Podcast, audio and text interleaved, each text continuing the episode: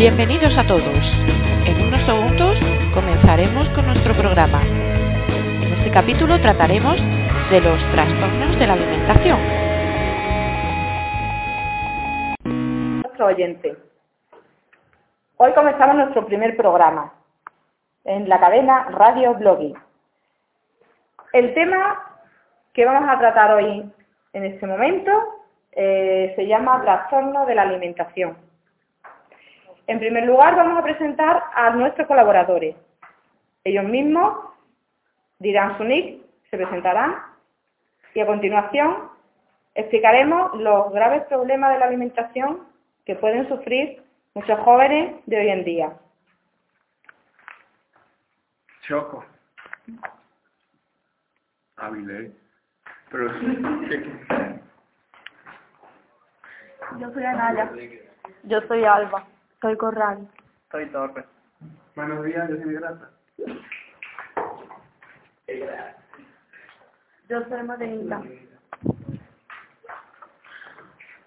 Yo soy Chito. Ahora Choco, Choco nos va a explicar un poquito el primer punto del tema. ¿Cuántos tipos de trastorno de la alimentación existen? Hay cinco tipos.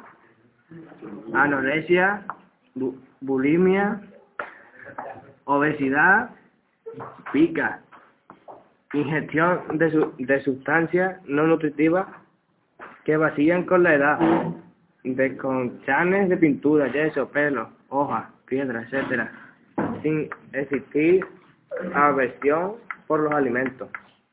¿Cuál es el siguiente trastorno de de la alimentación que va a comentar? Rumiación. La rumiación. La rumiación. Son problemas que tienen personas que tienen sobre todo trastorno mental, ¿verdad? Sí, sí. ¿En qué consiste un poquito así por encima? Consiste en la regurgitación del alimento desde el estómago hasta la boca, para masticarlo de nuevo y tragarlo otra vez. No se acompaña de sensación nauseosa o vómito. Es un fenómeno involuntario que requiere ser consciente sin ningún esfuerzo. A continuación, Babilet nos va a explicar otros trastornos más que existen de la alimentación.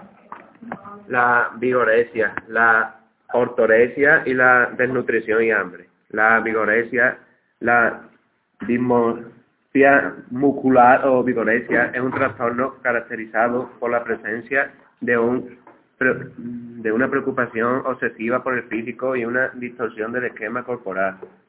Eh, a veces se la llama ano- anorexia nerviosa inversal o complejo de Adonis.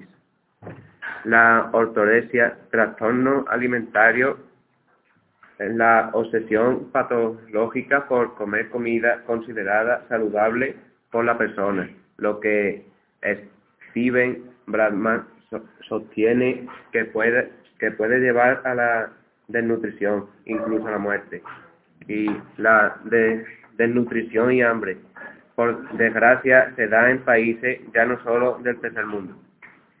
Entonces, quiere decir, Babilet, que mm, la desnutrición puede existir aquí en España. ¿Existe? Sí. ¿En qué qué, ¿En qué datos se basa? ¿En qué datos se basa para que usted afirme que existe desnutrición en España?